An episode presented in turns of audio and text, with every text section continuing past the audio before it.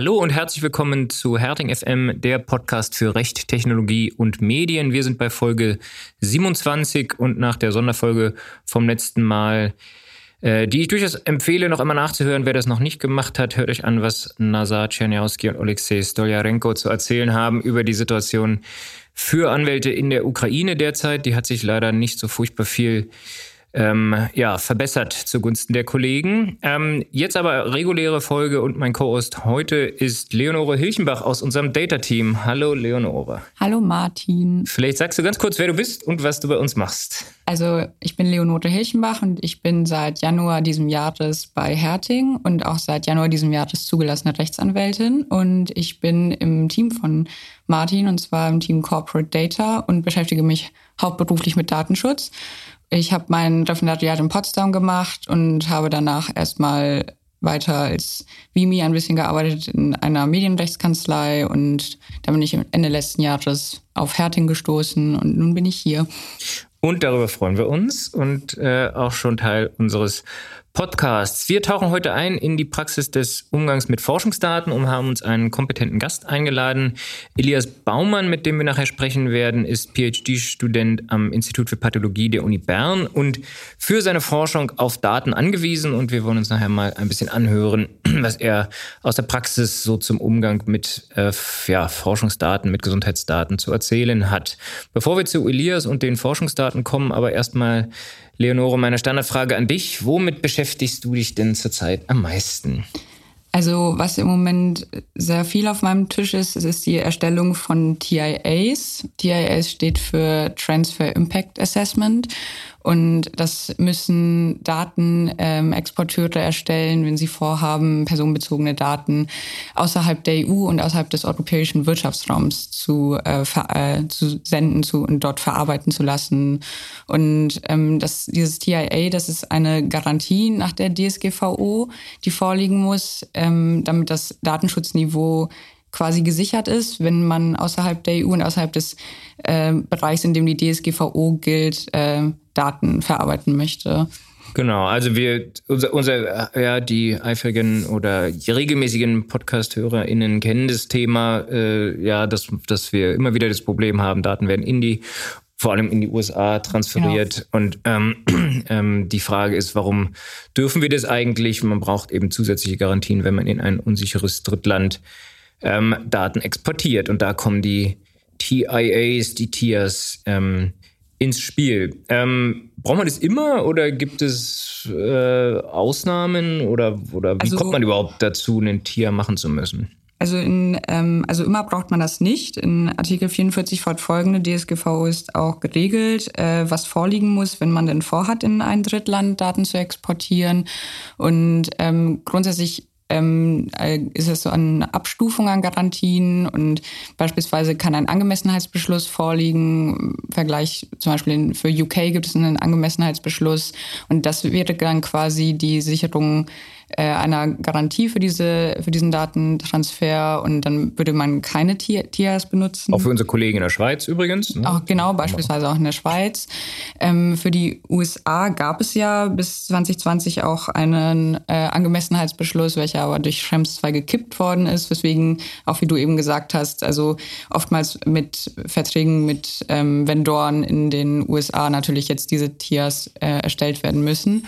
Und äh, wie gesagt, also wenn dieser Angemessenheitsbeschluss Angemessenheitsbeschluss nicht vorliegt, dann muss man sich andere Garantien suchen und dann kommt man zu den Standardvertragsklauseln. Es gibt neue Standardvertragsklauseln seit 2021, die durch die EU-Kommission beschlossen worden sind.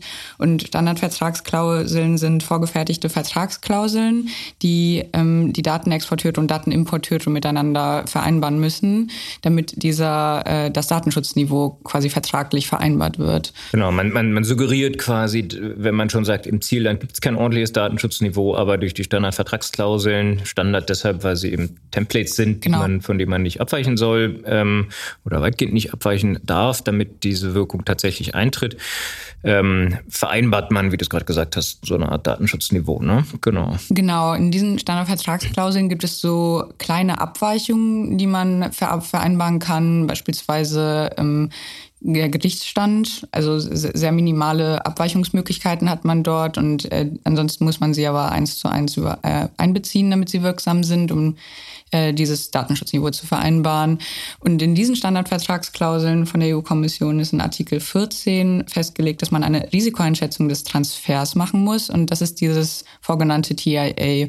Und äh, für dieses TIA gibt es aber in den Standardvertragsklauseln kein richtiges Template und keine Vorgabe. Und aus diesem Grund muss man sich das so ein, es ist ein bisschen, dass man sich das so zusammenbasteln muss. Also was für eine, was genau für diese Risikoeinschätzung notwendig ist, dass man das, äh, insbesondere falls die Aufsichtsbehörde danach fragt, dass man da auch ein ordentliches Dokument vorlegen kann und was auch was überhaupt bedeutet, was für Risiken äh, begutachtet werden müssen, etc. Also das war jetzt auch in der letzten Zeit ähm, dann quasi die Hauptaufgabe zu sehen, wie genau muss man ein TIA machen und genau, also dass man das jetzt überhaupt erst erarbeitet, was das jetzt ist, weil es ja auch, auch relativ neu und bis Ende des Jahres, noch nicht Ende des Jahres, sogar bis Herbst diesen Jahres, müssen die SECs nämlich implementiert werden. Und aus diesem Grund sind viele Mandanten natürlich sehr interessiert, dass es sehr, dass es jetzt auch rasch geschieht.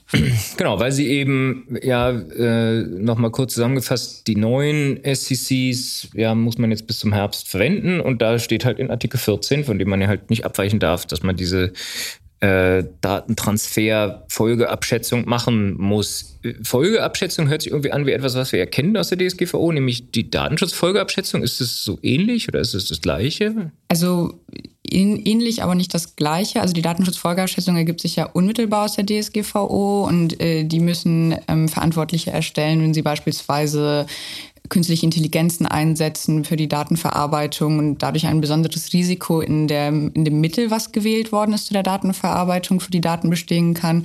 Wohingegen bei dem TIA es eher eine Risikoabschätzung explizit für diesen Transfer in dieses Drittland ist. Also es sind beides Risikoabschätzungen, die sich aber auf unterschiedliche Datenverarbeitungssituationen beziehen. Sozusagen die besonderen Risiken, die aus dem Transfer äh, genau, kommen. Genau. Und wer muss das machen? Äh, der Datenexpert Exporteur, äh, äh, der muss das TIA erstellen. Also quasi derjenige, der das Unternehmen, das in Berlin sitzt, was aber gerne äh, ein Tool von Google verwenden möchte. Google sitzt in den USA oder auch alle, alle möglichen anderen Tools. Der Passwortmanager mit Sitz in Washington. Und dann ist es ein Drittland, dadurch, dass die USA nicht im europäischen Wirtschaftsraum oder in der EU sind. Und äh, aus dem Grund müssten, müsste dann für diesen Transfer dann ein TIA erstellt werden. Okay, äh, was, was gehört da rein? Wie erstellt man sowas? Wo, wo kriegt man überhaupt die Informationen her, die man da braucht? Ähm, also im besten Fall natürlich von dem Toolanbieter selber, dass man ihn äh, fragt nach den genauen Speicherorten quasi seiner Rechenzentren, wo er die Daten, die er von dem Verantwortlichen aus der EU erhält ähm, oder von dem Auftragsverarbeiter, der dann an einen Unterauftragsverarbeiter in den USA die Daten sendet, ähm, wo er diese lagert, wie er diese verarbeitet, wie er diese verschlüsselt etc. Und ansonsten muss man recherchieren und ein bisschen detektivisch sein. Beispielsweise in Datenschutzerklärungen gucken, wie der, wie dieser Toolanbieter sich auch selber darstellt auf seiner Website, wie die Verträge, was in den Verträgen steht, was in den DPAs steht. Also, dass man alle Dokumente, die man quasi für diesen Datentransfer hat und auch diese Vertragsdokumente muss man dann durchforsten und aber wie gesagt, im besten Fall kriegt man äh, unmittelbar von dem Toolanbieter die Antworten auf die Fragen. Sollte man wohl auch, ne? Wenn man jetzt, man hat ja mit dem, äh, wie du gerade gesagt hast, eine DPA oder eine Auftragsverarbeitungsvereinbarung, je nachdem, welche Konstellation es ist, kann es auch mal ein Joint Control sein, abgeschlossen und da sollte sich ja schon daraus ergeben, welche Sicherungsmaßnahmen und äh, welche Daten überhaupt betroffen sind und so weiter. Nach deiner Erfahrung, du hast es ja nun, wie du sagst, äh, fast täglich auf dem Tisch, äh, nach deiner Erfahrung, wie auskunftsbereit weit äh, sind da die, die Dienstleister? Also was mich überrascht hat, ist, dass ich eigentlich unterstellt hätte, dass so große Diensteanbieter wie Google oder für Zendesk gibt es beispielsweise, braucht man gar keine SECs, weil es für die Datenverarbeitung in dem Fall gab es äh, Binding Corporate Rules. Das, ist, das hatten wir äh, vorhin nicht erwähnt. Das ist ebenfalls eine Möglichkeit, um die geeignete, um geeignete Garantien für den Datentransfer in ein Drittland äh, ähm, zu gewährleisten. Und auf jeden Fall ähm, dachte ich anfangs, dass so größere Anbieter, dadurch, dass sie ja auch in der Regel irgendwie Legal Departments haben und auch fitter sind beim Datenschutz, mein Vorurteil quasi ist jedenfalls, dass sie da schneller antworten und auch die Dokumente dann parat haben. Aber das weiß gar nicht unbedingt so. Also oftmals antwort, also verweisen Großanbieter einfach auf ihre Datenschutzerklärung oder auf ihre Veröffentlichung diesbezüglich und irgendwelche Blogposts, was sie geändert haben oder welche Subprozessors sie verwenden.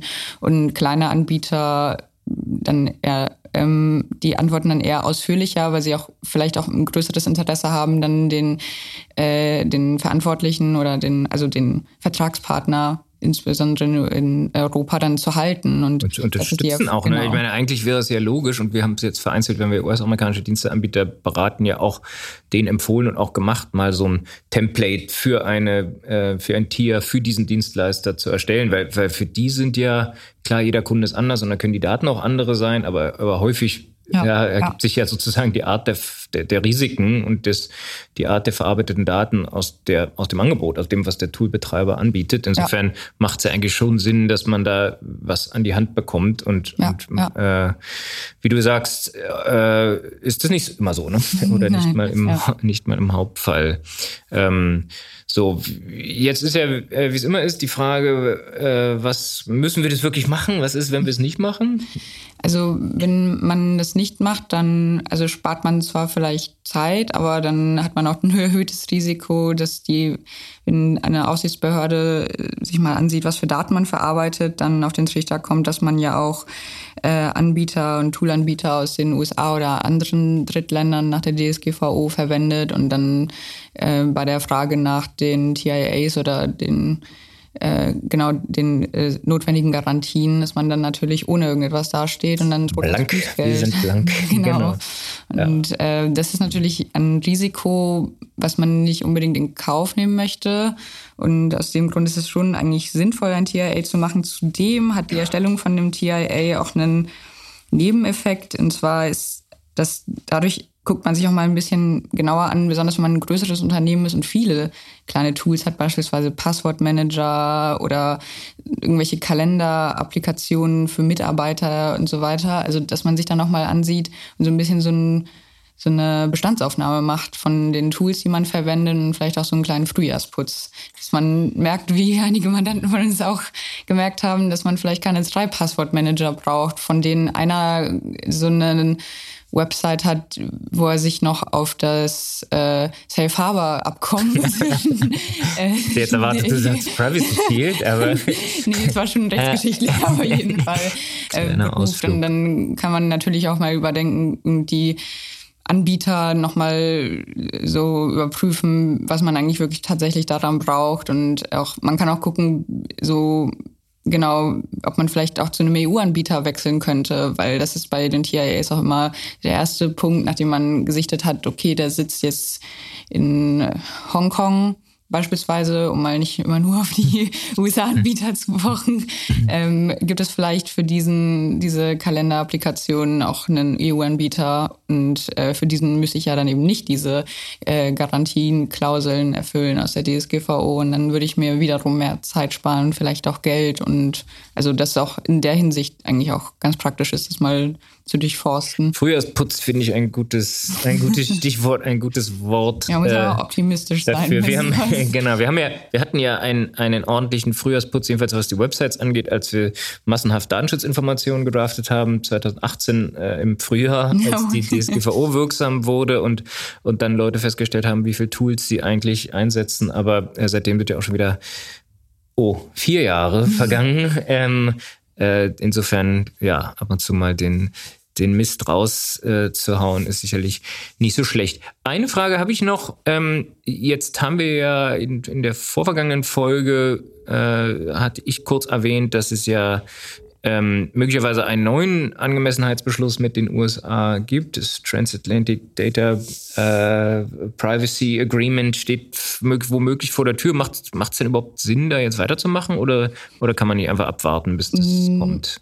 Ja, also grundsätzlich würde theoretisch würde dieser Angemessenheitsbeschluss natürlich die SECs nicht mehr notwendig machen und dadurch auch nicht Artikel 14, somit auch nicht die Erstellung von einem TIA. Aber zum einen ist, ist noch nicht klar, wann, äh, wann dieser Angemessenheitsbeschluss kommt und Gegebenenfalls wird dieser aus denselben Gründen wie auch das Privacy Shield rechtlich angegriffen werden, weil sich wahrscheinlich an der, an dem Datenschutz, an der Datenschutzsituation noch in den USA durch diese ganzen unterschiedlichen Regelungen, die es dort gibt, wie zum Beispiel den FISA Act oder den Cloud Act, äh, dass sich daran einfach nicht so viel ändern wird, dass die US-Behörden beispielsweise eine Rechtsgrundlage haben, um äh, personenbezogene Daten von EU-Bürgern äh, sich ähm, zu ähm, zu einen Zugriff darauf zu haben und äh, die, da halt dann Einsicht zu nehmen. Also diese Situation hat sich ja nicht geändert im Vergleich zu dem Angemessenheitsbeschluss, den wir zuvor hatten. Welcher Beziehungsweise wir wissen es noch nicht 100 Prozent. Genau. Die Wahrscheinlichkeit, dass die USA da jetzt gravierendes ändern werden und ihren Geheimdiensten den Zugriff auf Daten von EU-Bürgern untersagen, ist, ist nicht so furchtbar hoch, aber aber äh, ja, so wie es bisher aussieht, oder, oder dass das angegriffen werden wird, ist der sicher. Das hat der äh, genau, Stemms ja, und ja. Kollegen schon, schon herausposaunt. Ähm, Genau, das tun wir vielleicht auch nochmal in die Shownotes. Das, äh, wir haben da ja einen Website-Beitrag dazu gemacht und auch zu den Tiers ein bisschen was ähm, gemacht.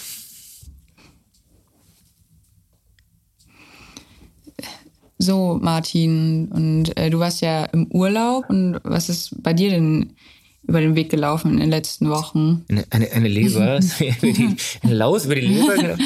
ähm, Nein, also äh, ich, ich war ja jetzt hier über Ostern und jetzt bis zum Wochenende in Slowenien, aber auch da äh, konnte man das Jubelgeheul aus äh, Brüssel zum Kompromiss in Sachen Digital Services Act, ähm, also DSA, ähm, äh, ja kaum überhören. Es gibt eine vorläufige Einigung zwischen Rat und, und Parlament in Brüssel zu einem Gesetz ähm, über digitale Dienste und Endlich, endlich soll nun das Internet kein rechtsfreier Raum mehr sein, hört man aus Brüssel. Endlich, aber was äh, äh, war das denn bisher anders? Also, dass das Internet ein rechtsfreier Raum gewesen sei? Bisher Wild Wild West hatten wir auch schon mal eine Folge. ähm, nein, natürlich war das bisher nicht so. Äh, ja, unser Kanzleigründer sch äh, schreibt seit 19 ich glaube, 97 äh, an seinem Internetrecht und auch 1997 gab es schon äh, also ein, ein Buch, was jetzt, glaube ich, gerade derzeit in der achten Auflage erscheint, wenn ich es richtig im Blick habe. Ähm, ja, also äh, natürlich nicht. Auch bisher galt, dass alles, was außerhalb des Internets verboten ist, auch im Internet äh, illegal ist.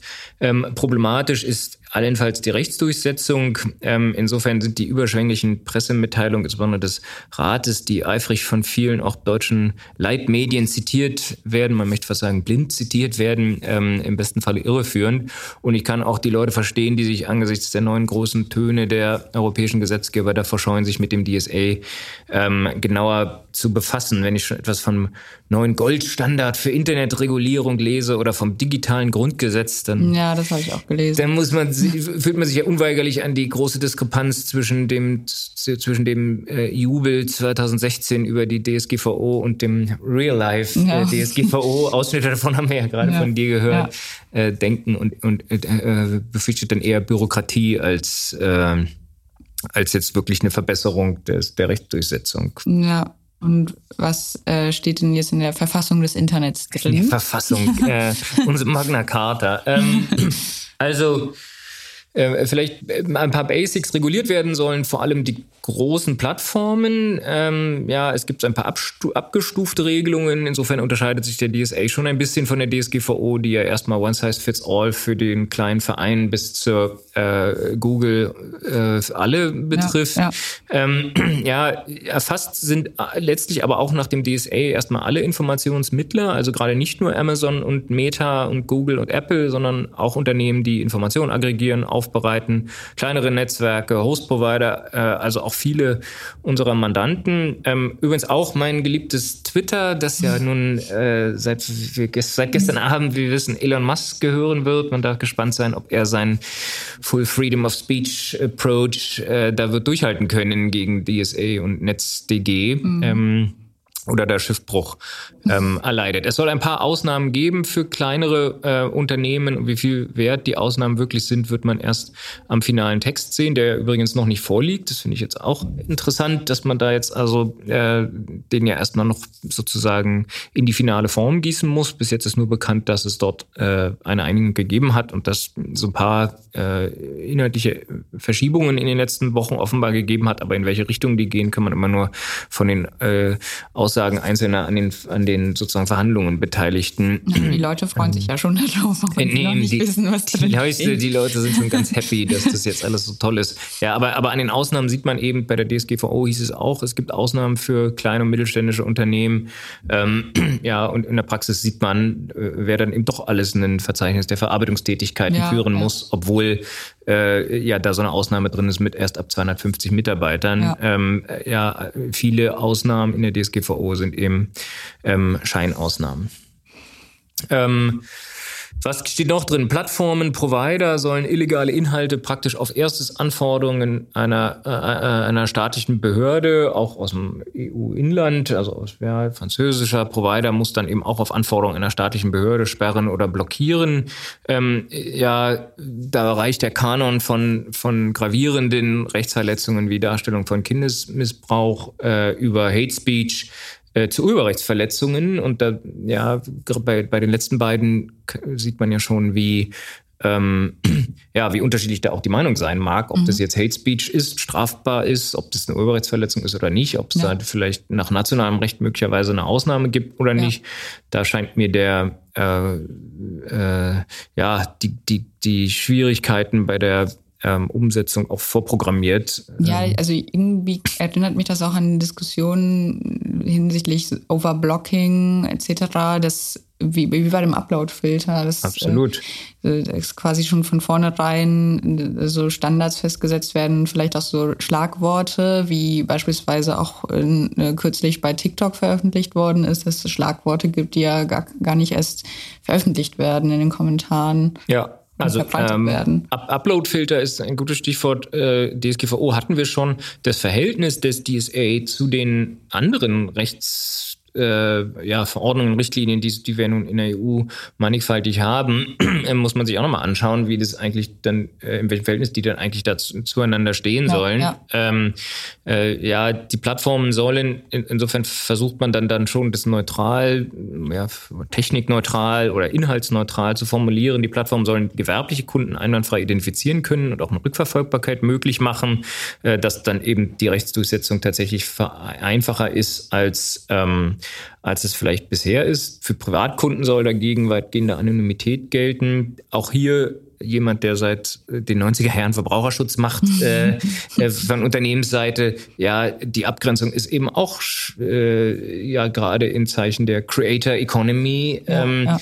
Auch schwierig. Ja, ist, ist eine Influencerin, äh, ist die jetzt gewerblich? Muss die jetzt sich dort äh, bei ähm, TikTok oder Instagram ähm, mit ihrer mit ihrer vollen Anschrift melden ähm, und für, ja, dann eben auch für Leute, die das vielleicht ähm, äh, ausnutzen wollen, erreichbar sein. Da gibt's also aus meiner Sicht auch viele Themen, die, die auch jetzt in dem DSA, so wie ich ihn jetzt jedenfalls gelesen habe, nicht wirklich adressiert sind. Es wird Sonderregeln geben für sehr große Plattformen und Suchmaschinen. Ähm, ja, das ist ja auch so ein bisschen Kernstück des DSA von Anfang an in der Diskussion gewesen, die eben als relevant für, für die öffentliche Meinungsbildung gelten.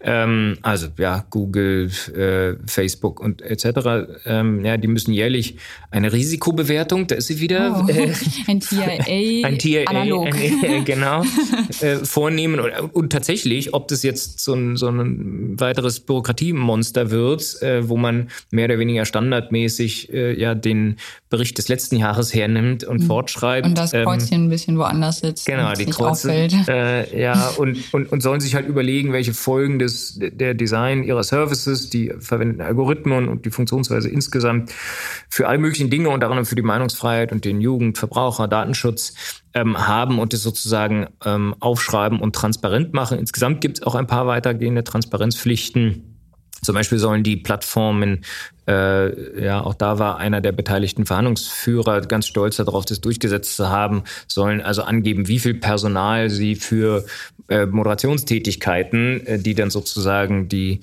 äh, Erlaubten von den, von den bösen Inhalten äh, abgrenzen, tatsächlich äh, äh, also abgrenzen und entscheiden sollen, ähm, tatsächlich einsetzen. Ja, das ist ja bisher ein bisschen im Dunkeln, wer da jetzt im wahrsten Sinne des Wortes im dunklen Keller sitzen muss ja, und sich ja. diese schrecklichen, teils wahrscheinlich sehr schrecklichen Inhalte angucken muss und entscheiden muss, ob das jetzt geblockt wird ähm, oder nicht. Du hast ja schon angesprochen, Overblocking, ja, wie da jetzt nach dem DSA die der einen Ausgleich geschaffen werden soll zwischen der von Elon Musk hochgehaltenen Meinungsfreiheit und, ähm, ähm, und der Sperrverpflichtung und wie man eben das aus dem deutschen Netz ja, prognostiziert und auch eingetretene Overblocking verhindern will, will äh, habe ich bis jetzt dem DSA auch nicht entnehmen können. Ähm, da wird es also aus meiner Sicht die gleichen Themen geben, äh, die sie bis jetzt auch gab. Äh, Internetgrundgesetz ja, oder her. Ja.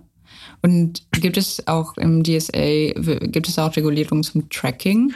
Erstaunlicherweise äh, ja. Ich finde es ja einigermaßen absurd, dass jetzt die ähm, die EU-Kommission und der Rat und alle Beteiligten äh, in Brüssel seit ja wirklich Jahren über eine Novellierung der E-Privacy-Richtlinie hin zu einer E-Privacy-Verordnung diskutieren, wo ja genau dieses Thema Cookies, Tracking, personalisierte Werbung ähm, diskutiert wird und dort nicht zu einer Einigung kommen. Ähm, und jetzt im DSA ähm, dann doch einen, einen ja, vielleicht Minimalkonsens äh, erreicht zu sein scheint. Ein Verbot personalisierter Werbung, wie ja zwischendurch im Gespräch war, ähm, wird es nicht geben, aber äh, Daten von Minderjährigen und bestimmte sensible Daten sollen eben für die Personalisierung nicht mehr verwendet werden. Es, es gibt wohl auch äh, Regelungen zu Cookie-Bannern und zu der Art der Abfrage von Einwilligungen muss man auch den finalen Text angucken, und wo das eigentlich hingeht. Wie genau weiß denn dann das Internet, dass dieser Nutzer minderjährig ist? Ja, gute Frage. genau das habe ich mir auch gefragt, als ich gelesen habe. Das ist ja ein,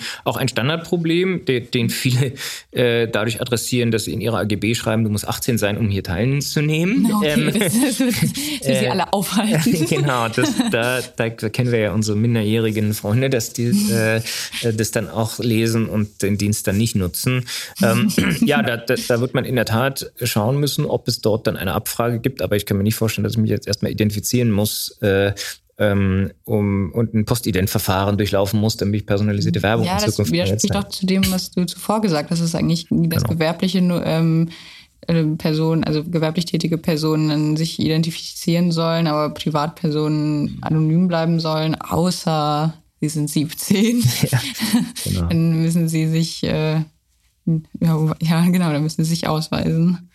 Hm. Aber wie meinst du denn, wie geht das denn jetzt weiter? Also mit der, mit der DSA? Überall greift und wirksam ist. Also ähm, es, es wird ja eine Verordnung, ne, genau wie die DSGVO. Äh, das heißt, der Digital Services Act wird äh, in allen Mitgliedstaaten von Portugal bis Schweden unmittelbar äh, gelten. Ähm, dazu muss jetzt erstmal die jetzt erfolgte Einigung ähm, äh, formal vom, vom Europäischen Rat und auch vom, äh, bestätigt und vom Europäischen Parlament gebilligt werden. Äh, der, vorher muss sicherlich der finale Text noch verhandelt und äh, ja dann auch veröffentlicht werden, dass man auch wirklich ein bisschen belastbarer äh, sehen kann, ob das Jubelgeschrei berechtigt ist oder nicht, je nachdem aus welcher Sicht, eher Plattformsicht, Nutzersicht, Anbietersicht man da drauf guckt, ja. dann muss es also den normalen Gesetzgebungsprozess durchlaufen. Ich habe gelesen, dass das, was ich ein ehrgeiziges Ziel fände, der DSA noch in diesem Sommer beschlossen werden soll. Dann gibt es äh, sicherlich eine Übergangsfrist ähm, und dann äh, gilt er. Und bis dahin äh, gilt, was, was ja nun aus immer gilt, viel Arbeit für Anwälte mhm. und, und äh, Mandanten, die sich damit befassen müssen. Ja, es sind auf jeden Fall ist das ein aufregendes Jahr. Also vielleicht werden meine TIAs jetzt hinfällig, vielleicht kommt die diese, die Verfassung des Internets. Also es passiert viel. Es passiert sehr viel. Wir haben ja äh, ähm, auch in unserer Webinarreihe äh, haben äh, Seda und Agnes Anfang des Jahres nur mal kurz äh, dargestellt, was jetzt aus verbraucherrechtlicher Sicht alles kommt. Auch da kann man ja Abende, Tage, Wochen füllen mit, also wir haben ähm, viel zu tun und Mandanten stöhnen in der Tat, was sie jetzt alles äh, eigentlich zuerst machen soll. Die KI-Verordnung steht ja auch vor der Tür. Auch da Stimmt, muss man ja. Folgeabschätzungen übrigens machen. Äh, also das ist jetzt unsere Lieblingsbeschäftigung. Risikoanalyse. genau. heute sprechen wir über das Thema Forschungsdaten. Und zwar, was bedeutet das genau? Was sind Forschungsdaten? Woher bekommt man Forschungsdaten? Und wie ist das denn genau für den Datenschutz, mit dem Datenschutz? Und unser äh, Gast heute ist Elias Baumann. Elias ist PhD-Kandidat an dem Institut für Pathologie an der Universität Bern in der wunderschönen Schweiz. Er hat seinen Bachelor in München und seinen Master in Berlin gemacht in Computer Science und Informatik. Und er bringt uns jetzt ein wenig die Praxis mit und die tatsächliche Arbeit mit Daten weil wir sprechen ja immer nur über Daten, aber wir machen ja nichts damit. Und äh, deswegen sind wir sehr froh, dass wir dich heute bei uns haben. Vielen Dank für die Einladung. Ähm, es kann sein, dass ihr im Hintergrund einen Helikopter ab und zu hört, weil ich hier direkt neben dem Inselspital in Bern bin, in der Pathologie. Aber Alles. mir geht's sehr gut. Oh, das macht das dann noch realer, dass du an medizinischen Forschungsdaten forschst. Und ähm, also wa was genau machst du bei deinem PhD und was, wieso äh, machst du das am Institut für Pathologie? Genau, also in der Pathologie geht's ja generell erstmal um so Gewebemedizin. Also es geht irgendwie um menschliches Gewebe, das irgendwie ähm, nicht normal ist. Und in meinem Fall geht es spe speziell um Krebs, also in meinem Fall sogar um Darmkrebs exklusiv. Das heißt, alle meine Forschungsarbeit beschäftigt sich nur äh, mit Darmkrebs. Und weil ich natürlich nicht Mediziner bin, sondern ähm, ja, Informatiker, und vor allem mit dem Fokus Machine Learning und Deep Learning geht es bei mir vor allem um natürlich die Daten. Also es geht vor allem darum, eben medizinische Daten und vor allem aber auch Bilddaten. Also in der Pathologie fallen immer ähm, Bilddaten an, weil man quasi eigentlich normalerweise mit dem Mikroskop auf so Glas-Slides schaut und dann anschaut, wie eben das Gewebe aussieht. Aber das kann man natürlich auch mit dem Computer machen und ähm, die Zukunft wird in die Richtung gehen und dementsprechend versuche ich, ähm, und zwar speziell das Feld Intratumor-Heterogenität in Colorectal Cancer, also in Darmkrebs, ähm, mich damit zu beschäftigen und zu schauen, was man da noch für prognostische Faktoren rausfinden kann, ähm, um Patienten einfach eine bessere Diagnose zu stellen oder ihnen besser helfen zu können. Krass, okay. Und dann, dann bist du sozusagen dort ja an der, an der Schnittstelle, wenn du sagst, du bist gar kein Mediziner, wo, wo kommt dein medizinisches Wissen her? Äh, äh, Ähm, also macht das ähm, Machine Learning? genau, also die Hoffnung ist, dass ich gar kein, nein, ähm, ist natürlich so ein bisschen für mich extra lernen. Also ich muss einfach, ich meine, ich bin eben PhD-Student, das heißt, da ist, steckt auch Student drinne. Das heißt, es gibt auch Kurse, die ich belegen kann und dementsprechend, also ich sitze jetzt auch gerade in der Prüfungsvorbereitung für eine Prüfung im ähm, Spezialgebiete der Tumorbiologie was für mich natürlich so ein bisschen spicy ist, weil ich habe nicht mal die Grundlagen der Biologie, aber jetzt muss ich quasi die Spezialgebiete machen. Ich wollte gerade sagen, ähm, du kennst keinen Knochen im Körper, aber du weißt dann explizit ganz genau, wie so ein Darmkrebs aussehen würde. Ja, das, das Coole ist halt, dass man das tatsächlich machen kann. Also man kann sich halt so stark spezialisieren und dann einfach nur diese Dinge wissen. Also ich kenne dann halt eben die verschiedenen Mutationen, die auftreten können bei Darmkrebs. Ich weiß, wie der Darm aussieht. Ich weiß, was man oben und unten ist auf einem so einem Whole-Slide-Image. Und ähm, das reicht dann eigentlich auch. Also ich habe dann eben auch, ich habe einen Mediziner neben mir sitzen normalerweise in meinem Büro und der kann mir dann auch immer äh, zur Hilfe kommen. Hm. Okay. Ähm, jetzt hast du schon gesagt, ihr, ihr braucht Bilddaten. Was, was, wo, was braucht ihr überhaupt für Daten und welche Qualität müssen die Daten haben, die du da hast? Und, und ja, wo kommen die her? Ja, genau. Also erstmal so, was haben wir überhaupt für Daten oder was brauchen wir für Daten? Generell natürlich erstmal Patientendaten. Also es geht hier immer um ähm, reale Fälle primär. Also es geht um irgendwelche Fälle, die hier im Inselspital in Bern ankommen unter anderem oder von irgendwelchen Pathologien. Es gibt auch kleinere Pathologien in der Umgebung, die halt ihre Fälle ähm, dann eventuell zu uns schicken für nochmal drüber schauen oder sowas. Aber es geht erstmal um echte Patienten und damit geht es auch um Patientendaten. Also es geht zum Beispiel darum, wie lange hat dieser Patient dann noch überlebt. Also zum Diagnosezeitpunkt wissen wir, dass er hier irgendwie vorbeikam. Und dann möchten wir meistens zum Beispiel wissen, lebte der denn zehn Jahre später immer noch? Weil das ist natürlich super relevant, weil dann wissen wir, und dann zum Beispiel auch muss man wissen, ist die Person an dem zum Beispiel Darmkrebs gestorben oder ist die Person aus irgendeinen anderen Gründen gestorben. Also meistens ist es ja dann auch einfach Altersschwäche, weil Patienten mit Krebs eher in den ähm, höheren Altersschichten sind. Und das muss man natürlich dann auch wissen. So, über Patientendaten hinaus gibt es natürlich die, die Bilder, die ich schon angesprochen habe. Also man hat ähm, menschliches, äh, genetisches und ähm, tatsächlich Tissue, also Gewebematerial. Und dieses Gewebematerial ähm, kann man aufnehmen mit einem Scanner. Also man kann quasi das, packt das auf diese mikroskopischen Glasscheiben und kann es in den Scanner stecken und bekommt dann ähm, eine Computeraufnahme quasi davon. Das ist allerdings nochmal eine andere Art von Daten als äh, genetische Daten, mit denen ich jetzt primär selbst wenig zu tun habe momentan noch. Das kann aber noch auf mich zukommen, weil das natürlich super relevant ist. Aber ähm, die genetischen Daten werden dann nochmal anders gehandhabt und die werden auch anders produziert. Also die kann man nicht mehr irgendwie dann von dem, dem Foto irgendwie inferieren, sondern damit muss man auch das, das menschliche Gewebe verwenden und daraus dann diese genetischen Daten zu bekommen. Und wie hast du da so Zugriff darauf? Also du gehst ins Büro, setzt dich an deinen Schreibtisch mit deinem Kaffee und dann loggst du dich ein und dann hast du da quasi so eine Art mh, mm, so eine, so eine Plattform von, von deiner Universität und dann kannst du dir da so die Bilder ansehen oder also wie ist das genau aufbereitet, dass du da diesen Zugang zu hast und kannst du auch explizit nach Sachen suchen?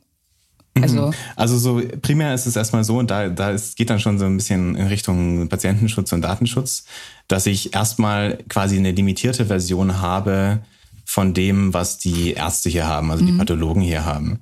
Die, die haben quasi tatsächlich die kompletten Patientendaten, die wissen auch den Namen und so mhm, weiter. Mhm.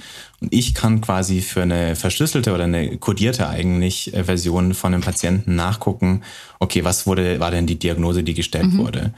Aber es ist auch so, dass ich ähm, erstmal nicht einfach irgendwelche Patienten alle verwenden darf, ähm, weil die natürlich zustimmen können, nicht zustimmen können und so weiter. Mhm. Aber prinzipiell habe ich eine sehr große Kohorte an Darmkrebsfällen, mhm die ich erstmal alle durchsuchen kann. Also ich kann da durchstöbern. Meistens geht es natürlich eher darum, gerade in diesem ähm, Computer Science Approach Forschung zu machen, nimmt man einfach möglichst viele Daten, mhm. weil je mehr Daten man hat, desto mehr Statistical Power hat man, also desto bessere Aussagen kann man natürlich treffen. Mhm. Mhm. Das heißt, bei mir geht es dann gar nicht so sehr darum, explizit Daten auszuwählen, ja. sondern eher einfach zu sagen, okay, ich äh, brauche einfach möglichst viel. Und diese Daten, die haben dann auch so, sind so Merkmalen zugeordnet und dann schaust du dir auch an, was da Gemeinsamkeiten sind und was Unterschiede sind. Mhm. So, ah, okay, okay. Genau, also das, ähm, das beste Beispiel dafür ist, ähm, dass man in Krebs einen ähm, Staging macht. Ich benutze hier die ganze Zeit englische Begriffe. Ich hoffe, das ist kein Problem, ja, weil ich weiß hier meistens auch überhaupt nicht. Wir, wir, kennen sie weder auf Deutsch noch auf Englisch. genau, und ich kenne sie nicht auf Deutsch, deswegen müsst ihr einfach akzeptieren, dass sie auf Englisch sind. Ähm, genau, also man teilt zum Beispiel Krebs in verschiedene Stadien ein ähm, wie weit der schon fortgeschritten ist. Und das hört man vielleicht auch mal, dass jemand irgendwie Stage 3 irgendwas Cancer ja, hat oder ja. sowas. Das hat man vielleicht schon mal ja. gehört. Und das hat natürlich bestimmte, wenn man irgendwelche Forschungsprojekte machen möchte, das hat natürlich bestimmte Effekte. Also da daran kann man da Sachen schon mal einteilen. Und ähm, Genau, also sowas zum Beispiel. Oder halt bestimmte Mutationen oder sowas. Stell mir vor, die, jetzt sagst du, äh, jemand, der jetzt vor zehn Jahren äh, da eine äh, Darmkrebsdiagnose bekommen hat, äh, kommt jetzt, von, von dem siehst du jetzt irgendwelche Bilder. Sind die denn, also haben denn die Daten das gleiche Format und die gleiche Qualität? Ich, ich stelle mir das irgendwie also das, das, beschränkte Umfang, den wir mit Daten zu tun haben, jetzt aus Mandantenprojekten und so weiter, da geht es ja immer darum, dass sie in dem richtigen Format vorliegen. Und jetzt stelle ich mir das irgendwie mhm. ziemlich schwierig vor, oder, oder stelle ich mir vor, dass das jetzt gar nicht so unbedingt der Fall sein muss, dass du dann da jetzt quasi die immer überhaupt vergleichen kannst, weil es dann ganz andere Format hat, auch wenn, ja. Ja, ja, das ist furchtbar. Also das ist wirklich einer der Dinge, die äh, die ganz schlimm sind, weil auf der einen Seite, wenn man die tabularen Daten, also die normalen klinischen Daten, irgendwie Alter, Geschlecht, Gewicht, wann ist die Person gestorben oder ist sie überhaupt gestorben und bestimmte irgendwelche Marker, die man auf jeden Fall schon mal gemessen hat, die sind häufig gar nicht vollständig. Also da hat dann irgendwann mal jemand vergessen, es einzutragen.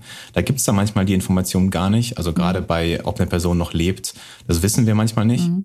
Also ist dann einfach unbekannt und ist dann auch schwierig. Das heißt, die Daten sind schon mal häufig nicht vollständig. Für die Bilddaten speziell, und das gilt wahrscheinlich auch für die genetischen Daten, aber für die Bilddaten speziell, haben sich natürlich die Technologie verändert, wie man die aufnimmt in den letzten fünf äh, bis zehn Jahren. Und ähm, das heißt, die Qualität davon hat sich verbessert. Bedeutet aber auch, wenn ich eben alte Fälle, die irgendwann früher mal gescannt wurden, verwenden möchte, dann wird es schon wieder schwierig, mhm. weil die einfach zum Teil furchtbar aussehen. Also die sind einfach wirklich, jemand hat sie gescannt und nicht so wirklich darüber nachgedacht, dass sie dann irgendwann später nochmal verwendet werden müssen. Ein bisschen Datenarchäologie, und, die du dann schreibst. Ja. Hm. Das Gute ist, dass diese ganzen Fälle, und das ist wahrscheinlich medizinrechtlich einfach so, dass die alle für einen, ich glaube, zehn Jahre oder sowas aufbewahrt werden müssen.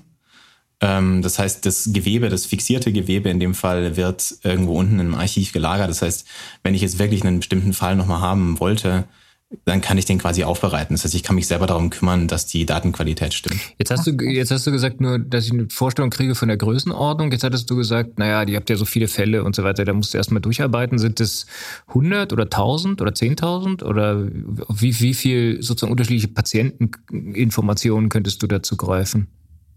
Mhm. Also ähm, ich würde sagen, bei uns sind es so in den niedrigen Tausenden. Also das wäre optimal. Das ist dann in der Praxis nicht so, weil eben dann häufig irgendwelche Sachen fehlen oder weil die Sachen nicht aufgenommen sind.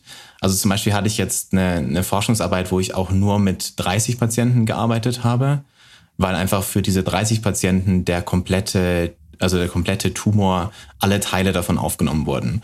Und das heißt natürlich eine andere Bedeutung, als wenn ich jetzt einfach nur die Diagnose ähm, für eine Slide haben möchte oder sowas. Das heißt, es kommt so ein bisschen drauf an, aber generell entweder in den niedrigen Hundertern oder Tausendern. Hm. Okay, und das reicht dir dann sozusagen für deinen Zweck. Äh, also eigentlich nicht, aber äh, man kann schon was mit anfangen sozusagen. Ja, ja genau. Also eigentlich reicht es nicht. Ähm, optimalerweise würden wir natürlich mit zum Beispiel, also wenn ich es vergleiche, in, in Deutschland gibt es deutlich größere Kohorten, mit denen gearbeitet wird, also die dann in höheren Tausendern sind. In den USA dann sowieso nochmal größere Kohorten. Ist natürlich so, je, je mehr Patienten ich habe, desto einfacher ist es tatsächlich eine Aussage zu machen. Also wenn ich einfach bei 2000 Patienten irgendwas feststellen kann, dann ist es ziemlich sicher, dass das gilt. Während wenn ich halt bei 30 was mhm. mache, dann ist es so. Okay, macht, macht Sinn. Haben wir jetzt auch, äh, wir haben ja alle jetzt, wir sind jetzt alles Mediziner, seit wir das mit Corona uns ein bisschen befassen mussten. wissen wir jetzt ganz genau, wie ja. alles äh, ist und wie viel, wie, wie groß Studien sein müssen, damit sie ausgekräftigt sind. Ähm, ähm, eine Zwischenfrage, äh, wenn wir über Data-Projekte sprechen, dann ist, dann, dann haben wir immer das Thema, naja, nehmt doch halt synthetische Daten, äh, dann, dann äh, haben wir das ganze Datenschutzthema nicht. Dann müssen wir nicht über Anonymisierung reden und so weiter. Jetzt, jetzt hört sich kann ich mir die Frage fast schon selber beantworten. Äh, kannst du nicht auch mit synthetischen Daten forschen? Also mit Ja, genau. Also das ist natürlich Quatsch, weil ich kann nicht irgendwelche Patientendaten erfinden. Ich kann ja keine, weil wir ja nicht wissen, wie Krebs funktioniert, mhm. kann ich keinen Krebs erfinden und dann irgendwas äh, damit behaupten. Es gibt so ein bisschen Bestrebungen, sowas natürlich trotzdem zu machen. Also gerade, das ist vielleicht die einzige Antwort, die ich darauf wirklich geben kann. Ähm, diese Variation in der Datenqualität, die kann man natürlich virtuell generieren und damit natürlich arbeiten. Also dass ich quasi Bilder nehme, die ich habe und dann virtuell Variationen davon erstelle und damit dann arbeite, mhm. um quasi das schon abzubilden. Aber so wirklich ja, einfach Patienten ja, ja, finden, das ja. ist halt keine, ist halt keine Theorie, ne? Ich glaube, das ist der Unterschied, äh, wo man einfach mal so ein bisschen üben kann, um die KI zu trainieren. Ja. Äh, selbst dafür geht's ja wahrscheinlich nicht. Ja. Vielleicht, bevor wir dazu kommen, wo die Daten herkommen und, und, und ob die anonym sind und wieder, ob da jetzt irgendwie die Leute mal eine Einwilligung erteilt ähm, haben. Jetzt hast du am Anfang gesagt, dein, dein Forschungsschwerpunkt ist so Machine Learning. Ähm, sag uns vielleicht noch mal ein bisschen ähm, ja, was der Machine Learning Aspekt äh, ist an dem, was du da forschst. Also wo, wo, wo welche KI gibt es da, die, die jetzt am, äh, na, nach deiner Arbeit schlauer ist als vorher äh, oder, oder dich schlauer macht? Mhm. Ähm. Ja, also im Endeffekt, meine Arbeit ist sehr explorativ, aber es gibt halt ganz viele Dinge, die die Pathologen können schon, also die, die eigentlich auch selber machen könnten.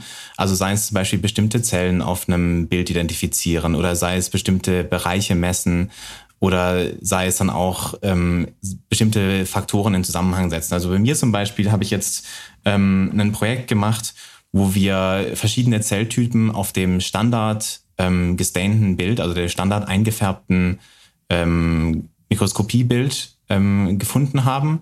Und das können Pathologen erstmal auch, aber es kostet sie natürlich wahnsinnig mhm. viel Zeit. Also wenn man diese ganzen verschiedenen Zellen, die dort drauf sind, einzeln markieren muss und entscheiden muss, was ist das jetzt für eine Zelle, kostet super viel Zeit, kann ein Computer natürlich erstens mal nebenher machen, während man sich nicht damit beschäftigen muss, auch viel schneller und wahrscheinlich auch robuster. Das heißt, was mich dann interessieren würde, in diesem Krebs, den ich jetzt hier sehe, wie viele so und so Zellen kann ich finden? Zum Beispiel Immunzellen. Also welche, wie ist denn die menschliche Immunreaktion auf diesen Krebs? Und das kann man dann natürlich einfach messen tatsächlich und auch dann für ganz viele Fälle. Also ich kann dann eben auch tausend Fälle nehmen und das messen, während ein Pathologe müsste dann diese tausend Fälle alle einzeln anschauen. Das würde natürlich wahnsinnig viel Zeit kosten. Und wenn man dann auch spezielle Details wissen möchte, also zum Beispiel gehen wir noch einen Schritt weiter. Ich möchte nicht nur einfach wissen, sind da Immunzellen oder nicht, weil das ist relativ einfach zu sehen, sondern sind da bestimmte Immunzellen. Und dann wird es quasi für den Pathologen einfach nur die Mega-Arbeit, die wir selber nicht machen wollen. Okay. Ähm, ähm, und die, die sozusagen, dass der Computer das kann, ist sozusagen das, der Machine Learning Aspekt daran, dass du sozusagen genau. äh, dem das erstmal beibringen musst und der das, der das dann irgendwann mal, also so mein Verständnis von Machine Learning ist ja, dass sie dann anhand der Daten, die der Computer bekommt, äh, sozusagen selber besser wird äh, und genau. ja, durch dein ähm, Training. Also einfach äh, im Endeffekt haben wir quasi Daten, wo jemand das mal gemacht mhm. hat, wo jemand mal diese ganzen äh, Zellen, beziehungsweise eigentlich nur die Zellkerne annotiert hat. Das heißt, er hat die eingetragen auf Beispielbildern und für ganz viele. Und dann nehmen wir diese eingetragenen, also diese, diese gelabelten Daten quasi, trainieren damit ein Machine Learning Modell. Und dieses Machine Learning Modell soll dann so robust sein, dass es dann weiterhin auch funktioniert auf neuen Daten. Und dann fütter ich da eben neue Fälle rein und bekomme quasi diese verschiedenen Zelltypen ähm, dann. Also quasi, ihr, ihr bringt ihm so immer mehr Logik bei, dass er das dann irgendwann mal, dass er dann selber laufen kann und selber diese da, dadurch, dass er ja, das schon genau. so oft also, gesehen hat, dass er dann den Standardfall sofort ja. erkennt, jedenfalls vor allem eigentlich halt Varianz ja. bei. Also vor allem eigentlich bringen wir quasi bei, was wie, also wenn ich zum Beispiel sage, ich möchte Tumorzellen finden, die können halt total verschieden ja. aussehen. Und je mehr ich dem Computer sage, so können die auch aussehen, desto mehr lernt er irgendwann quasi ja. Features, die, also lernt er, was macht diese Tumorzelle aus, also was macht diese neoplastische Epithelzelle im, im Darm zum Beispiel aus. Und das ist eigentlich das, was gelernt wird mhm. im Endeffekt. Okay, spannend. Ähm, genau, jetzt hatte ich schon angekündigt äh, und, und, du hast ja auch schon teilweise beantwortet, woher ihr die Daten bekommt. Das sind jetzt schon Patienten eures Hauses oder sozusagen umliegende äh, Pathologien. Ähm, genau. Da sind jetzt keine amerikanischen äh, Patientendaten bei oder irgendwie, was weiß ich, asiatische, die ihr dann da vergleicht oder, oder einfach mehr Daten bekommt. Also für manche Forschungsprojekte passiert sowas, weil man natürlich so ähm, quasi es organisieren kann, dass man tatsächlich auch auf Daten arbeiten kann von anderen, also auch außerhalb der Schweiz in meinem Fall, Instituten, aber das ist natürlich eben rechtlich einfach nochmal eine ganze Ecke komplizierter, mhm. weil man dann halt Patientendaten außerhalb des Landes irgendwo hin äh, bewegt. Ähm, aber prinzipiell sind die Daten erstmal, werden die hier erstellt, beziehungsweise weil die Pathologie eine, eine Dienstleistung in diesem Fall ist von der, dem Inselspital, was so ein bisschen historische Gründe hat. Ich weiß auch nicht so genau, warum das so ist. Aber ähm, sind die Daten erstmal vom Inselspital erhoben. Das Inselspital ist zwar das Universitätsspital, gehört aber nicht direkt zur Universität. Und wir gehören zur Universität. Das heißt, da gibt's auch noch immer so ein bisschen so Hürden und Hindernisse zu überbrücken. Aber prinzipiell werden die Daten erstmal bei uns mhm. erhoben. Also das sind Patienten, die hier irgendwie ankommen und bei uns diagnostiziert werden. Und dementsprechend wisst ihr auch, wer die Patienten sind. Wenn du sagst, äh, wenn da sozusagen Informationen fehlen, dann ist, dann ist das jetzt schon nur noch halb so gut für dich, weil du, was weiß ich, Geschlecht äh, und, und dann eben auch möglicherweise tatsächlich wissen musst, wer die Person ist äh, oder ja. ja. Warum ist es wichtig? Warum könnte man nicht wenigstens den Namen weglassen? Ähm, also der Name wird ja. weggelassen tatsächlich. Das heißt, die Daten sind in dem Sinne kodiert oder verschlüsselt. Ähm, ist also die, die Ärzte können tatsächlich den Namen sehen mhm. natürlich, weil die tatsächlich den Patienten ja. haben, aber ich als, als Forschender habe keinen Zugriff auf ähm, diesen Namen. Was ich ein bisschen merkwürdig finde, ist, dass ich Zugriff auf die, also nicht die Adresse, aber so den Wohnort zumindest habe. Das ist nicht so wirklich was, was ich irgendwie eigentlich bräuchte oder wissen sollte. Aber ähm, es steht auf jeden Fall da. Es ist wahrscheinlich einfach rechtlich so geregelt, dass der Name halt weg muss und dann gilt es als verschlüsselt oder als kodiert. Ja. Ähm, aber ich muss natürlich den Patienten zuweisen können, weil wenn ich hier so ein Foto habe von irgendeinem Gewebe und dann nicht mehr weiß, was für ein Patient es war und nicht weiß, wie lange der überlebt hat, dann ist das natürlich, ähm, ja, ist das sinnlos ja. dann. Also es ist quasi wichtig für dich, dass, also du brauchst keinen Klarnamen etc., weil das irrelevant ist natürlich für die Krankheit, aber es ist schon wichtig, dass du genügend so persönliche Angaben hast, dass du auch diese ganzen Merkmale zu der Krankheit richtig lesen kannst, quasi, weil ja auch, wie du auch vorhin gesagt hast, das Alter auch sehr wichtig ist und so der Gesundheitszustand wahrscheinlich auch, um dann noch zu sehen, wie wahrscheinlich ist es, dass es äh, dass man diese Art von Darmkrebs äh, bekommt oder so. Wahrscheinlich hast du ja auch Daten irgendwie über so Rauch, Rauchen oder so andere Vorerkrankungen und so. Also genau. das, also ich, das sind ja schon so viele Parameter, die da mit einspielen, dass ich mir auch vorstellen kann, dass es auch wahnsinnig schwer ist, solche Daten zu so vollständig zu anonymisieren. Also so, dass es keine Möglichkeit und keinen Schlüssel quasi gibt, um rauszufinden, zu wem es dieses Bild gehört, weil man ja so viele Infos eigentlich auch über den Patienten braucht. Ja, ja, genau. Also die, die, ich glaube, die generellen ähm, nicht genetischen Patientendaten können sowieso immer anonymisiert verwendet mhm. werden. Aber, ähm, also zu Forschungszwecken, das ist. Aber ähm, erstmal ist es so, dass wenn ich anonymisierte Daten habe, dann kann ich damit im Grunde genommen nicht wirklich was anfangen. Ja. Also ich könnte wahrscheinlich trotzdem eine, irgendwie eine Hypothese noch daraus generieren, aber das funktioniert also rechtlich, nicht. Also rechtlich äh, kannst du ja dann jedenfalls dann nicht von Anonymisierung sprechen, wenn es sozusagen einen Zeitablauf, also ein, ein gibt. Ne? Und, und wenn du jetzt neue Daten dazukommen, äh, ein neuer Zustand, neue Bilder des gleichen Tumors, ähm, jetzt Monate später, äh, dann ist ja essentiell, dass du das zuordnen kannst. Ähm, und ja. damit ist, ja. äh, können wir allenfalls noch von Pseudonym äh, sprechen ähm, oder wie du es gesagt hast, jetzt kodiert. Ähm, ja, aber, aber anonym sind die Daten zumal wenn es genetisches Material ist, dann sowieso schon mal nicht. Äh, nicht mit der Folge, jetzt juristisch, ne, dass halt irgendwie der Datenschutz gilt. Mhm. Ja, also euer DSG, unser, unser, unsere DSGVO äh, ähm, und, und dementsprechend ähm, ja, man sich darum, sich, sich logischerweise fragen muss, das hast du ja vorhin gesagt, ja, anonym kann man alles machen, bloß wir sind halt nicht im anonymen Bereich und mhm. deshalb muss man sich ja. logischerweise fragen, dürfen wir das ähm, überhaupt? Was ist der Unterschied zwischen Anonymisierung und Pseudonymisierung? Bei der Pseudonymisierung personenbezogener Daten werden die Daten in einer Weise verarbeitet, dass die personenbezogenen Daten ohne Hinzuziehung zusätzlicher Informationen nicht mehr einer spezifischen betroffenen Person zugeordnet werden können, der Personenbezug aber grundsätzlich noch herstellbar ist. Von Anonymisierung spricht man, wenn mit vernünftigen zur Verfügung stehenden Mitteln eine Zuordnung zu einer natürlichen Person nicht mehr vorgenommen werden kann. Ne? Und jetzt ähm, vielleicht ja. mal sozusagen zu dem Thema, warum dürft ihr das und wie viel kriegst du eigentlich ähm, davon mit? Also liegt ja auf der Hand, dass die Leute einwilligen ähm, äh, oder, mhm. oder die Frage, willigen die immer ein äh, in irgendwelche, äh, in die genau. Verarbeitung der Daten durch jetzt dich zum Beispiel und deine Kollegen? Also durch mich nicht. Also das ist natürlich so, ähm, solche Sachen werden immer in ähm, Projektanträgen schon mal geregelt. Also das sage ich erstmal von vornherein. Das heißt, ich selber habe nie einen Projektantrag mhm. gestellt. Ich bekomme das aber gerade mit bei einem Kollegen von mir, wie das so ist, wenn man das macht. Aber das heißt, viele solche Dinge werden vorher geregelt, dass man quasi vorher definiert, mit was für Daten werde ich arbeiten und in welcher Form liegen die vor. Und in, dem, äh, in der Schweiz gibt es eine explizite Regelung dafür. Und zwar gibt es da zwei Teile. Also einmal gibt es so einen General Consent, den man, also wenn man quasi in die Klinik reinkommt und es wird Gewebe entnommen, dann gibt es einen General Consent. In Deutschland gibt es, glaube ich, als Broad Consent mittlerweile auch, ist aber im Grunde genommen genau das Gleiche. Und gleichzeitig gibt es aber auch noch ähm, die Möglichkeit, dass man ähm, widersprechen kann für die Anonymisierung von seinen eigenen Daten. Also weil die eigenen Daten, also die nicht genetischen Daten werden immer anonymisiert und gespeichert für Forschungszwecke. Und man kann dem dann nochmal widersprechen. Das heißt, man kann quasi blockieren, dass die eigenen Daten überhaupt verwendet werden.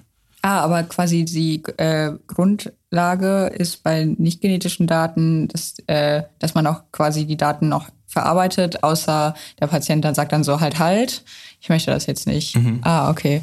Genau. Und ähm, also dann gibt es quasi auch so Templates, also so Vordrucke und dann äh, ist das alles so ja. generisch und dann habt ihr da, dann ist, wird das irgendwo in der Verwaltung abgeheftet oder ja. dass man dann schön diese Einwilligung oder diesen Widerspruch hat, damit, falls der Patient fünf Jahre später sagt, ach übrigens, ich weiß nicht, ob ich da widersprochen oder eingewilligt ja. habe, dass man das zücken kann zum Beweis. Ja, genau. Also es ist noch interessant auch zu wissen, dass es diesen General Consent erst seit 2013 gibt. Mhm. Vorher wurde einfach erhoben. Also wenn es Daten angefallen sind, dann wurden die einfach verwendet und niemand wurde gefragt. Und das heißt, in, also in der Schweiz gibt es diese Möglichkeit, da überhaupt zuzustimmen bzw. äh, zu widersprechen. Erst seit dann.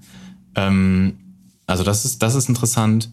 Und äh, Genau, also es, es, es ist ja, es ist ja so ein bisschen Gemengelage. Ne? Die, diese, diese Datenschutzkomponente ist natürlich wichtig. Ähm, jetzt aus deiner Forschungssicht scheint mir irgendwie nahe zu liegen, dass man sozusagen den Forschungsaspekt und den, wir wollen ja die, sozusagen der, der, der, der Behandlung von Darmkrebspatienten äh, helfen, ähm, äh, dann, dass man die dann eben tendenziell höher gewichtet. Ne? Und ich meine, wir haben ja dieses Thema bei der, bei der Organspende äh, ja, seit Jahren ja. hier. Ne? Wenn du die Leute fragst oder oder wenn du ihnen freistellst, eine Einwilligung zu erteilen und wenn du halt äh, es notwendig machst, dass eine Einwilligung erteilt wird, äh, dann, dann, dann kriegst du halt ganz andere äh, Zustimmungsraten, als wenn du es andersrum machst ja, und sozusagen ja. die äh, auf eine Widerspruchslösung rausläufst. Ne? Und so ist es dann natürlich auch. Ne? Ich, ich glaube schon, dass es sinnvoll ist, dass man dort die Möglichkeit hat zu widersprechen. Ähm, ja, und jetzt ist es ja bei mhm. euch offenbar dann so geregelt, dass dann halt einfach eine generelle Einwilligung erteilt wird und man dann die widerrufen kann. Das ist bei der Einwilligung immer so. Äh, ne? Sonst macht es ja. ja auch keinen Sinn. Ähm,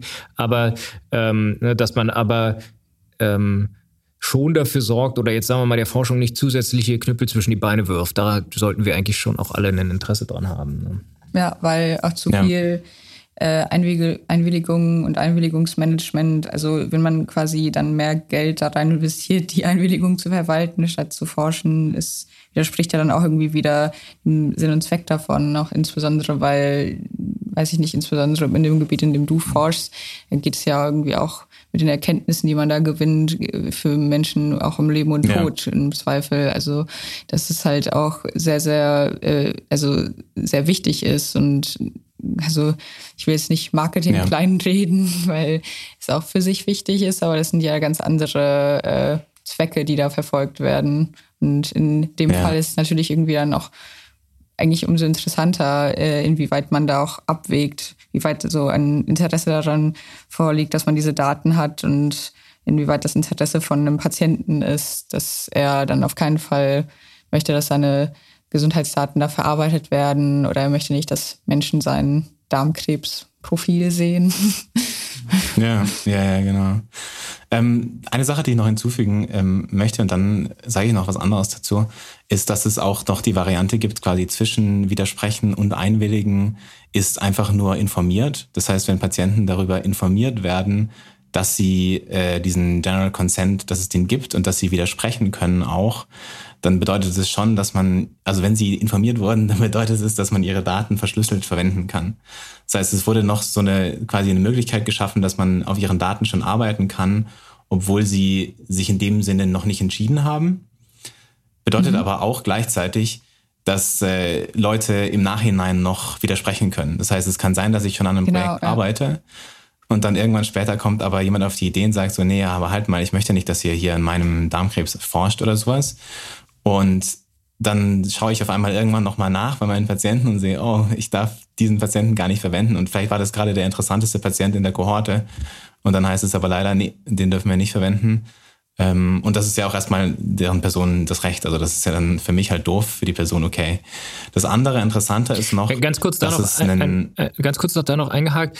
Ähm, das heißt, du du äh, an deinem Patienten oder an den Daten des Patienten hängt so ein Flag, ob der eingewilligt hat, widersprochen hat äh, oder doch gar nichts gesagt hat, sozusagen. Und das siehst ja, du dann. Genau. Und dann kann das ja so schwebend ja. sein. Und dann ist man angespannt, nicht, dass er jetzt noch widerspricht. Ich liebe diese Daten.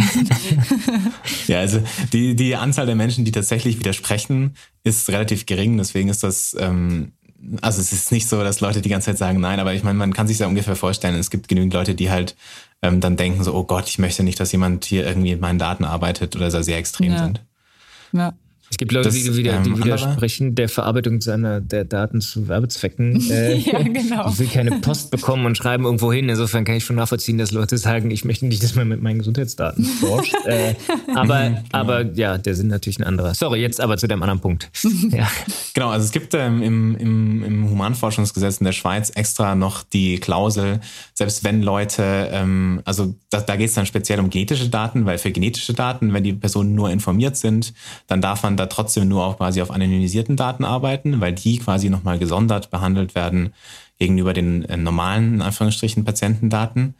Ähm, dafür gibt es aber extra einen Artikel, wenn man quasi verschiedene Sachen erfüllt hat. Das heißt, die Person ist es der Person nicht zuzumuten und quasi das Gewicht der Forschung also die Wichtigkeit der Forschung ist hoch genug, dass wir dann trotzdem quasi verschlüsselt die Daten, also die genetischen Daten vor allem, verwenden können. Das heißt, es gibt einen Artikel, den man verwenden kann, wenn man ähm, ein Forschungsprojekt hat, das man als wichtig genug ansieht, in Anführungsstrichen, und ähm, aber keine explizite Einwilligung vom Patienten hat, kann man trotzdem ähm, damit forschen. Das heißt, es gibt hm. da so so, so was Ähnliches gibt es im deutschen BDSG auch. Äh, jetzt speziell für Forschungsdaten sozusagen, für wissenschaftliche Forschungszwecke genau genommen, ähm, wo dann, wo man dann eben auch ohne Einwilligung für wissenschaftliche Forschung äh, zulässigerweise die Daten verarbeiten darf. Und dann äh, kommt das, was immer kommt, wenn die Verarbeitung zu diesem Zweck erforderlich und die Interessen des Verantwortlichen, in dem Fall also euch an der Verarbeitung, die Interessen der betroffenen Person, also mich als meine als Patienten, an einem Ausschluss erheblich überwiegen. Ne? Also es muss halt, darf jetzt nicht nur nach 15 Forschungsprojekt sein, sondern man muss sagen, bisschen wie du es vorhin gesagt hast, ne, wenn er jetzt irgendwie äh, was weiß ich, der Patient verstirbt, bevor er seine Einwilligung erteilt hat, äh, und du sagst, das mhm. ist jetzt hier aber der, sozusagen der wichtigste oder einer von den beiden wichtigsten in der ganzen Kohorte, dann macht es natürlich, dann, dann, wäre das sicherlich was, worauf man sich da ähm, berufen kann. Ja. Genau. Was sind Forschungsdaten? Eine Definition des Begriffs der Forschungsdaten gibt es in der DSGVO nicht. Entscheidend ist der Zweck der Datenverarbeitung. Von einem wissenschaftlichen Forschungszweck geht man aus, wenn zielgerichtet neue Erkenntnisse gewonnen werden sollen. Wissenschaftliche Forschung ist dabei unabhängig von Personen und Einrichtungen und kann von Hochschulen, Forschungseinrichtungen und privaten Personen oder Unternehmen betrieben werden, solange wissenschaftliche Methoden zur Anwendung kommen, um einen Erkenntnisgewinn zu erzielen. Neben der Grundlagenforschung, die dem allgemeinen Fortschritt der Wissenschaft dient, werden davon auch die angewandte Forschung und die Auftragsforschung erfasst. Ähm, Okay, das war jetzt sozusagen schon mal das Einwilligungsmanagement, fand ich schon mal interessant, dass ihr das dann eben, also interessant, aber dann auch irgendwie logisch, äh, dann auch seht und dann auch mhm. selber sozusagen euch dran halten müsst, äh, die dann sozusagen auszusortieren und dann mit diesen Daten dann gegebenenfalls, wenn dann Widerspruch kam, nicht weiter ähm, verarbeiten können. Wie ist es denn jetzt generell, jetzt bist du ja noch relativ äh, frisch dabei, wenn ich das so sagen darf, äh, in der Forschung, ja. aber wie viel Raum nimmt denn jetzt so diese rechtliche Diskussion jenseits unserer Diskussion gerade eigentlich bei euch ein? Also ist, ist, spricht man darüber, oh nee, da brauchen wir jetzt hier noch eine Einwilligung oder ist es einfach äh, so, so, klar oder wie ist da so die ähm, das Verhältnis zum Recht jetzt äh, aus eurer Forschungssicht? Ja, also ich glaube, es wird schlimmer, je höher man in den akademischen Rängen sich nach oben bewegt, weil als Doktorand muss ich keine eigenen Forschungsprojekte beantragen, sondern eben ich habe mein, mein Blanket-Forschungsprojekt quasi, in dem ich erstmal so ein bisschen machen kann, was ich möchte. Wo schon rechtlich aber, alles so geklärt ist. Ja. Genau, ja. da ist. Jetzt kriege ich aber bei dem Kollegen von mir, der neben mir sitzt, mit, wie der die letzten anderthalb Jahre oder sogar zwei Jahre damit beschäftigt war, einen Ethikantrag zu schreiben. Und in dem Ethikantrag wird auch ähm, quasi die datenrechtliche Sache geklärt. Und das sind zwei Jahre jetzt schon. Das heißt, da wird ewig einfach Zeit reingesteckt und Arbeit, das alles richtig zu formulieren, korrekt aufzuschreiben. Und man kann sich natürlich vorstellen, dass, also er sitzt da einfach ewig dran. Das sind Tage, wo er dann wieder irgendwelche Sachen schreiben muss, mhm. wo er sich dann wieder mit irgendwelchen Leuten, und in der Schweiz ist es noch doppelt schlimm, weil jeder Kanton eine eigene Ethikkommission hat. Also das heißt auch noch unter Umständen eine eigene Rechtslage. Mit Föderalismus und er möchte ja. in Deutschland. ja. Und er möchte eine, eine Studie machen, wo er ähm, Patienten aus der ganzen Schweiz halt verwendet. Das heißt, jede von diesen Ethikkommissionen muss einmal, damit muss einmal geklärt sein. Das heißt, es ist gerade bei sowas ist es natürlich furchtbar. Man möchte forschen, man möchte nicht ähm, sich zwei Jahre damit auseinandersetzen, überhaupt zugelassen zu werden für ja. diese Forschung. Ja. Gut, da wird jetzt, da sind natürlich wahrscheinlich nicht nur rechtliche äh, Sachen, die das jetzt verlängern. Das ist das Hauptthema, dürften ja die, die, die finanziellen Mittel äh, dann auch sein, dass man das bewilligt bekommt, äh, dann so ein Forschungsprojekt und so weiter. Aber äh, noch kurz zur Praxis. Der, der, der Kollege, rennt der dann da zu eurem Justiziariat und lässt sich da beraten rechtlich? Oder wie kann man sich das vorstellen? Dass das, oder muss er sich das aus den Fingern saugen? Äh, oder wie? Nee, genau, also er muss das natürlich nicht, also er muss halt Dinge schreiben, ja. er muss das quasi klären, dass ähm, Also weil er ist ja quasi verantwortlich fürs Projekt ja. und weiß ungefähr, was er machen möchte auch mit den, mit den Patienten und so, was eben auch so genetische Materialerhebung und sowas angeht. Aber natürlich hat die, die Uni eine Rechtsstelle, die sich mhm. damit beschäftigt und also das Krankenhaus hier, das Inselspital wahrscheinlich ja. auch. Ja. Und dann selbst die Ethikkommission selber hat natürlich ein Interesse daran, dass diese ähm, Forschungsprojekte stattgegeben werden. Das heißt, die werden natürlich auch helfen. Gleichzeitig wissen sie aber, dass sie rechtlich gebunden sind und möchten das natürlich korrekt über die Bühne bringen. Mhm. Okay. Ähm, hast du den Eindruck oder hörst du von Leuten, dass das jetzt irgendwie anderswo, jetzt im, im, im goldenen Amerika oder so, äh, anders ist? Oder, oder in China, mhm. äh, ja, dass man halt da deutlich weniger Wert auf diese äh, rechtlichen Themen legt und deshalb vielleicht Leute dahin wandern wollen oder auswandern mhm. wollen? Ähm, also es ist ja immer so ein bisschen ein zweischneidiges Schwert, wenn man möchte einerseits äh, die eigenen Menschenrechte und die eigenen Personenrechte möglichst ähm, haben. Ja, stimmt. Und gleichzeitig, also das ist halt immer weil so ein bisschen da, wo die, die Patientenrechte weniger stark sind, sind meistens halt auch die sonstigen persönlichen Rechte irgendwie weniger mhm. ähm, stark. Und deswegen ist das immer so eine, äh, ja, so eine Abwertung, die man halt machen muss. Also muss es halt irgendwie selber entscheiden. Was natürlich klar ist, und das ist vielleicht ähm, wichtiger, die USA ist wahnsinnig attraktiv deshalb. Also die USA hat, ähm, da funktioniert das ein bisschen anders, weil Patienten gehören einfach dem ähm, Krankenhaus. Das heißt, alle Patientendaten gehören dann einfach dem Krankenhaus und dann können die damit machen, was sie wollen. Und wenn man dann an einem großen Krankenhaus in den USA irgendwo arbeitet, fallen dann natürlich tausende Fälle von äh, Darmkrebs wahrscheinlich sogar jedes Jahr an. Mhm. Das heißt, man hat einfach gigantische Datenmengen, mhm. muss sich nicht darum kümmern, dass da irgendwer zustimmt. Und muss sich im Endeffekt dann nur noch um Funding kümmern, was auch nicht so schwer ist, weil Leute in den USA einfach bereiter sind, ähm, Geld für Forschung auszugeben und gerade für Krebsforschung. Andersrum würde ich jetzt nicht sagen, dass es Leute wahnsinnig zum Beispiel nach China zieht, wo die Regelungen garantiert auch nicht ähm, äh, strikter mhm. sind, einfach nur weil ich das Gefühl habe, dass die Leute nicht so wirklich Lust haben auf den Forschungsbetrieb dort ja. auch weil es halt auch ein anderes Forschungsklima ja. ist und weil es halt auch unter Umständen, wenn man sich damit auseinandersetzen muss, dass man irgendwelche Sachen dann nicht sagen darf ja, ja. in seinen oder, oder mal sechs Wochen in Lockdown muss, äh, weil fünf Leute Corona haben. Ja. genau. Nicht so schön äh, für sein Forschungsprojekt. Also jetzt sowieso umso mehr. Äh, genau. Ja, gut, aber das zeigt ja das Totalitäre daran. Ne? Aber das, was du nochmal zu den USA zurück, also das, was du jetzt geschildert hast, klingt ja eigentlich auch so attraktiv, um diese Daten einfach zu kaufen, dass ich dann sage, dass ich dann ein Krankenhaus anfrage, so, hallo, ich hätte gerne 1000 Darmkrebsdaten, ganz liebe Grüße, Elias. Also das, mhm. dann kommst du ja eigentlich an Daten auch. Ich, ich bin mir nicht sicher, wie das dann geregelt ist. Also da könnte ich jetzt nur irgendwas ja. erfinden, deswegen sage ich einfach gar nichts dazu. Aber ja. Also da weiß ich nicht, wie die, wie die ja. Regelung ist, ob man das dann einfach darf oder ob das anders geregelt ist. Aber prinzipiell, die Daten sind erstmal Krankenhauseigentum. Mhm. Okay, gut, da stellt sich natürlich dann die Frage, da, da wird dann auch der Schweizer Datenschutz ein Wörtchen mitreden, weil du ja dann auch ja, äh, ja. Äh, personenbezogene Daten, wenn auch von im Zweifel US-Bürgern äh, verarbeitest und dann stellt sich natürlich auch die Frage, ob du das darfst. Mhm. Ja, dann ist das wahrscheinlich nicht ganz so leicht. Ähm, vielleicht letzte äh, Frage, jetzt, jetzt, jetzt bist du ja Deutscher äh, in der Schweiz, wie so viele. Ähm, weißt du, ob es dort gravierende Unterschiede gibt zwischen Deutschland und der Schweiz oder ist es äh, mehr oder weniger vergleichbar? Du hast es ja schon ein bisschen mit dem Broad Consent und dem General Consent und so angesprochen. Und auch deiner Erfahrung nach, weil du hast ja auch in Berlin deinen Master gemacht und hast ja auch an der Uni gearbeitet. Also so, dass du das Gefühl hast, dass mhm. mit Daten anders umgegangen wird oder würdest du sagen, das ist eigentlich gleich?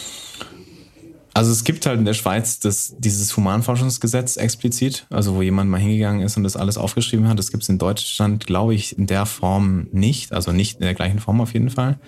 In Deutschland wird das, glaube ich, alles so ein bisschen mehr über die DSGVO geklärt, mhm. was einfach Datenschutz angeht. Ja. Ähm, und ich weiß, dass es hier eben diese mehrstufige General Consent, Informed Consent ähm, Sache gibt also in der Schweiz, während in Deutschland wird einfach ein Broad Consent abgegriffen bei Patienten. Da gibt's, also das ist einfach was passiert. Ähm, am Anfang von dem Klinikeintritt bekommt man so einen Zettel und dann hat man quasi einfach seine, seine Rechte mehr oder weniger abgegeben und äh, dann kann damit einfach gearbeitet werden und zwar ich denke mal verschlüsselt, das Ja. weiß ich aber. Also, Also ich es gibt, es gibt in, in Deutschland auch so ein Gendiagnostikgesetz, was da jetzt die Einzelheiten sind, ist jetzt auch nicht gerade so mein Spezialgebiet. Ähm, aber insofern so vergleichbare Sachen gibt's gibt's schon. Mit dem generellen, äh, mit der generellen Einwilligung, da staunt man ja jedes Mal, wenn man irgendwo mal ins Haus muss oder, oder äh, zum Arzt muss. Äh, ja, wenn wir, wenn wir uns überlegen, wie wir hier Werbeeinwilligungen für eine große Versicherung formulieren und welchen, welche Gedanken wir uns da machen, äh, und dann geht man da, ja, die darf nicht zu lang und ein bisschen transparent sein, und dann geht man da irgendwie zum Arzt und muss dann da in der Hektik am, äh, am Schalter, ja, unterschreiben Sie hier hinten rechts, äh, und Sie können sich auch gerne da hinsetzen und das in Ruhe durchlesen, aber wenn Sie nicht unterschreiben, werden Sie nicht behandelt. Äh, ist halt, das ist halt schon so ein bisschen, hm, okay. Ähm, äh, aber andererseits ja dann auch irgendwie notwendig, dass man so einen Krankenhausbetrieb oder einen Arztbetrieb auch irgendwie handelbar macht und da jetzt nicht individuelle Verhandlungen zu Einwilligungen äh, anstellt. Ne? Ähm, ähm, jo, ähm, Elias, ich, ich fand's super. Ähm, vielen, vielen Dank für, die, für den Blick in die Forschungspraxis. Äh. Gerne. Ähm, ja, Leonore, wir haben, glaube ich, viel, viel mitgenommen. Ja, auf jeden Fall auch danke, dass du das auch sehr verständlich für so Laien wie uns hier aufbereitet hast. Weil Das ist quasi meine Einführung in die Wissenschaftskommunikation. Ja, sehr gut, da haben wir auch noch was Gutes getan. Jo, prima, vielen Dank, Elias. Und schöne Grüße in die Schweiz. yes, schöne Grüße, schönen Danke, Tag noch. Grüße zu euch. Tschüss. Ja, euch auch. Ciao.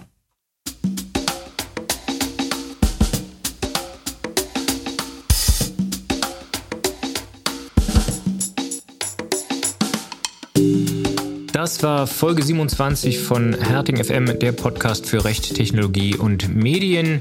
Wie immer freuen wir uns über Feedback an podcast.herting.de, auf Twitter, auf Instagram oder wo auch immer ihr ähm, diese Folge gehört habt im Podcast-Player eurer Wahl. Ähm, Wer möchte, kann sich auch unsere Website anschauen. Da äh, gibt es neue Bilder von ganz vielen Kolleginnen und Kollegen, unter anderem von Leonore. Hallo, ja.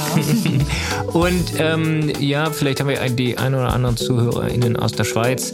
Wir sind ja auch in der Schweiz vertreten, in Zug genau genommen, nicht in Bern wie der Elias. Ähm, unter herting.ch findet ihr unsere Schweizer Kolleginnen. Ähm, jo, vielen Dank, Leonore, für die äh, Teilnahme hier. Ich hoffe, Sehr dir hat es ein bisschen Spaß gemacht. ja, auf jeden Fall. Super. Und dann hören wir uns schon im Mai äh, zur nächsten Folge. Macht's gut. Ciao, ciao. Tschüss.